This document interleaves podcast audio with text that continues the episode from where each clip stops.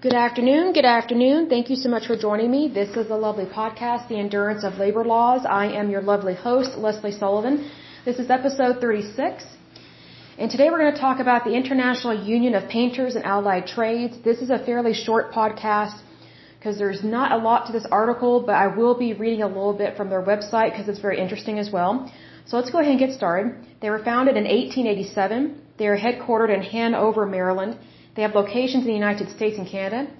They have 103,858 members as of 2014. Their general president is James A. Williams Jr. They have affiliations with the AFL, CIO, North America's building trade unions. Their website is iupat.org. So let's go ahead and look at this one. Excuse me.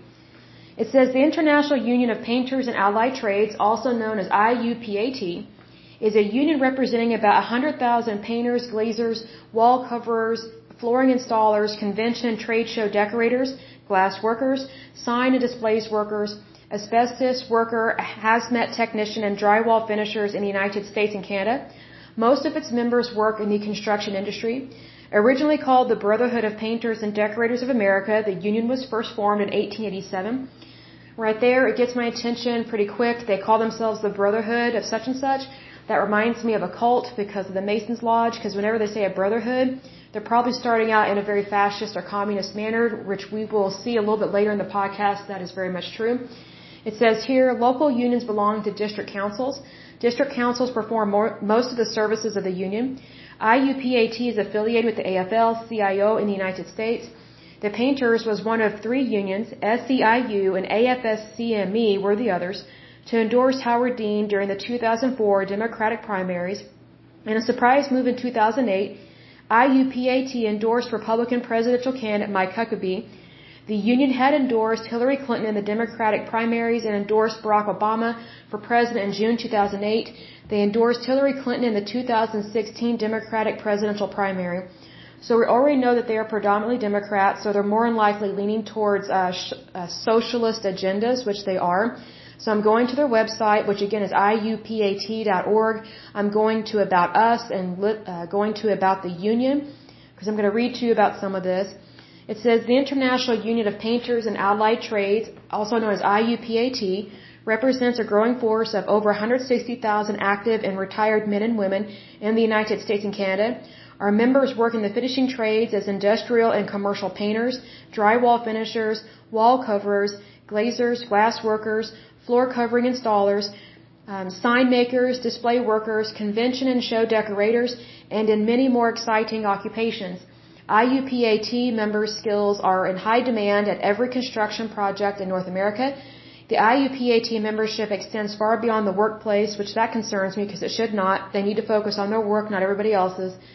Uh, it's recognized as one of the most active unions in the labor movement. That's concerning. IUPAT members help shape their communities in many ways through an uh, through an abiding commitment to service by fighting passionately for workers' rights that benefit all working families. That concerns me right there because that's kind of like how communists think. They like to tell you that they're fighting for everybody, but they're really not. They're really not fighting for everybody. They're just fighting for themselves and they want all the money to go to them because that's what they discovered in the Communist Party whenever the wall fell, um, especially when dealing with the USSR um, when the communist regime fell, they realized that the, the higher ups in the Communist Party were very rich, very wealthy, drove Mercedes Benz, had furs, all this stuff, but everybody else besides outside of their little group were peasants, and that's why they had such high rates of starvation. So it goes, and that's in the USSR. Goes on to say, by fighting passionately for workers' rights that benefit all working families, that's a lie because they really just believe in helping themselves. And through effective and aggressive political mobilization, what concerns me about that is they say aggressive political mobilization. They should not be involved in politics at all. That's not right. Because that interferes with our electoral college, and that tells me they're just trying to buy votes. And the American people cannot be bought or sold. So then a little bit about their history. It says our union, like many modern labor unions, was founded in the 19th century to set standards for uniform compensation in the trades and provide a community for workers to share ideas and solve problems. That is very concerning that they want uniform compensation because see, here's the thing that's what communists do. They say they want to help people they say they want to lift people up out of the pit and bring them out of the shadows and give them a good job but see here's the thing Not all labor is equal. So let's say, for example, you have an amazing skill set and your labor is worth more than your fellow employee, but yet you're getting paid the same. Why should you be paid the same as someone who's less knowledgeable than you? That doesn't make sense because that's what this is talking about. Then it says provide a community for workers to share ideas and solve problems. They may share ideas. I'm sure it's more along lines of complaints, but they are not solving problems really. They really are not. Labor unions are notorious for complaining, and when they don't get their way, they throw a hissy fit like a little kid in a Toys R Us, and they go on strike.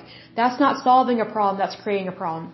It goes on to say the Brotherhood of Painters and Decorators of America was organized formally in 1887.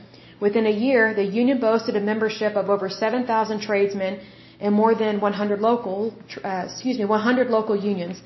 These trade unionists soon realized the power that they had together rather than staying separate and facing their problems alone. Backed by a growing centralized union, these dedicated organizers won victories over oppressive working conditions that were once thought unchangeable.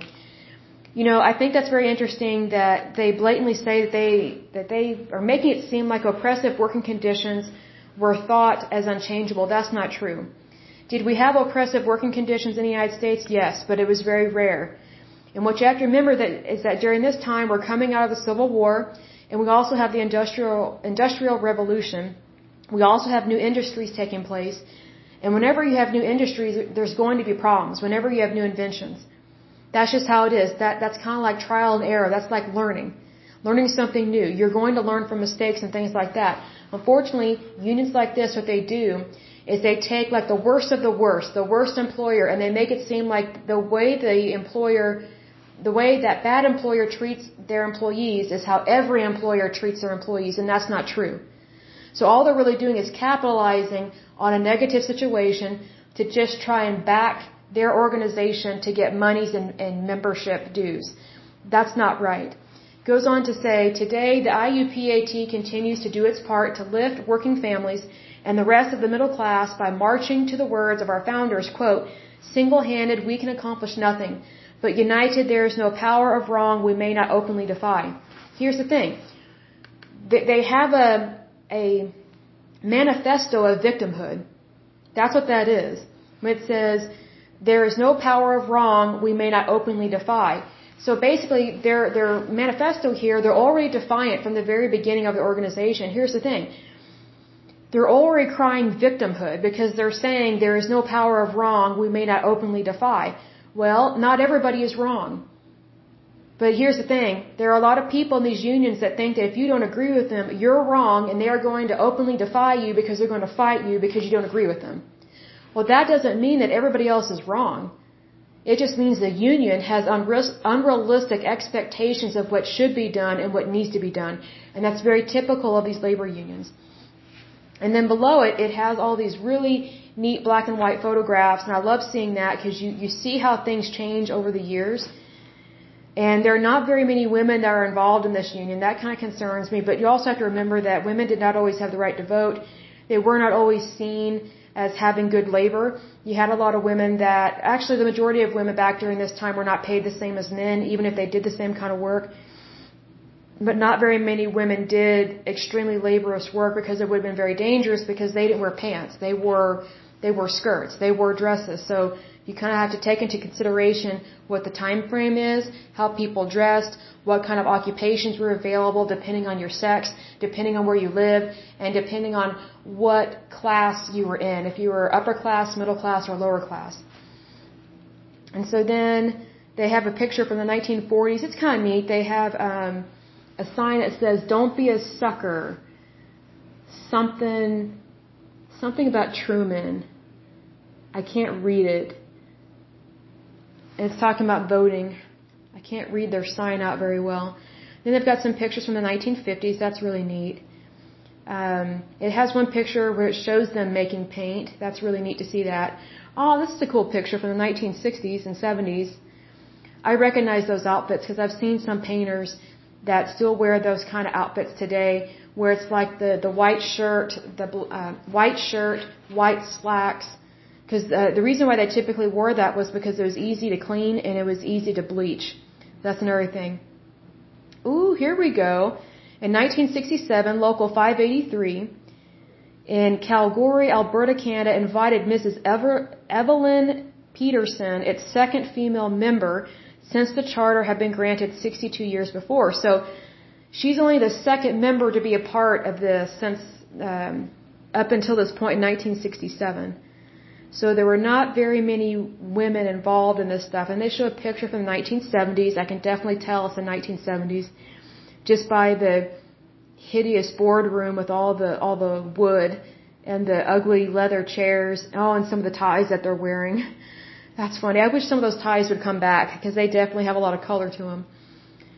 So then it talks about, or it shows these pictures from the 70s. That's definitely the 70s. That's very interesting. I'm waiting for it to get to the 80s. Where are we here? Oh, okay. They're showing some pictures here. Oh, they're showing a guy, um, looks like he's spray painting. This is in 1991. It looks like he's painting some type of equipment with a very fancy kind of, I don't know, kind of machine that sprays paint. It's really cool looking. So that is neat. Then you go into the 2000s, the 2010s. It says, oh, it shows a picture of their headquarters. That's cool. I like that. Okay. That part is really good. Let me see what this other section was. It talks about union leadership, um, the IUPAT pension fund, and then they talk a little bit about community outreach. So if you want to take a look at their website, it's a good website. Um, but it does kind of concern me that their their slogan it just reads like a manifesto really. But their website is iupat.org. Oh, and it has a section about COVID-19 updates. What does this say? I wonder if they're requiring their members to get the vaccine. Let's see what it says here. Da, da, da. That's interesting. I don't know. It doesn't really seem like they're talking. They're just kind of giving a blanket statement. We understand the hardship, blah blah blah, kind of thing. But anyway, um, I hope that they're getting vaccinated. Um, that would be preferable to try and combat the disease and make sure that we practice um, the the herd theory, where we try and inoculate, uh, vaccinate as many people as possible, regardless of occupation and um, the only people that should not be vaccinated are those that um, that literally cannot get it for health reasons. But anyway, that is it for this lovely podcast. It's it's super short. So the next one is going to be the International Association of Bridge, Structural, Ornamental, and Reinforcing Iron Workers. This one should be interesting. It was founded in 1896. So until next time, I pray that you're happy, healthy, and whole, and that you have a wonderful and safe Happy New Year. Thank you so much. Bye bye.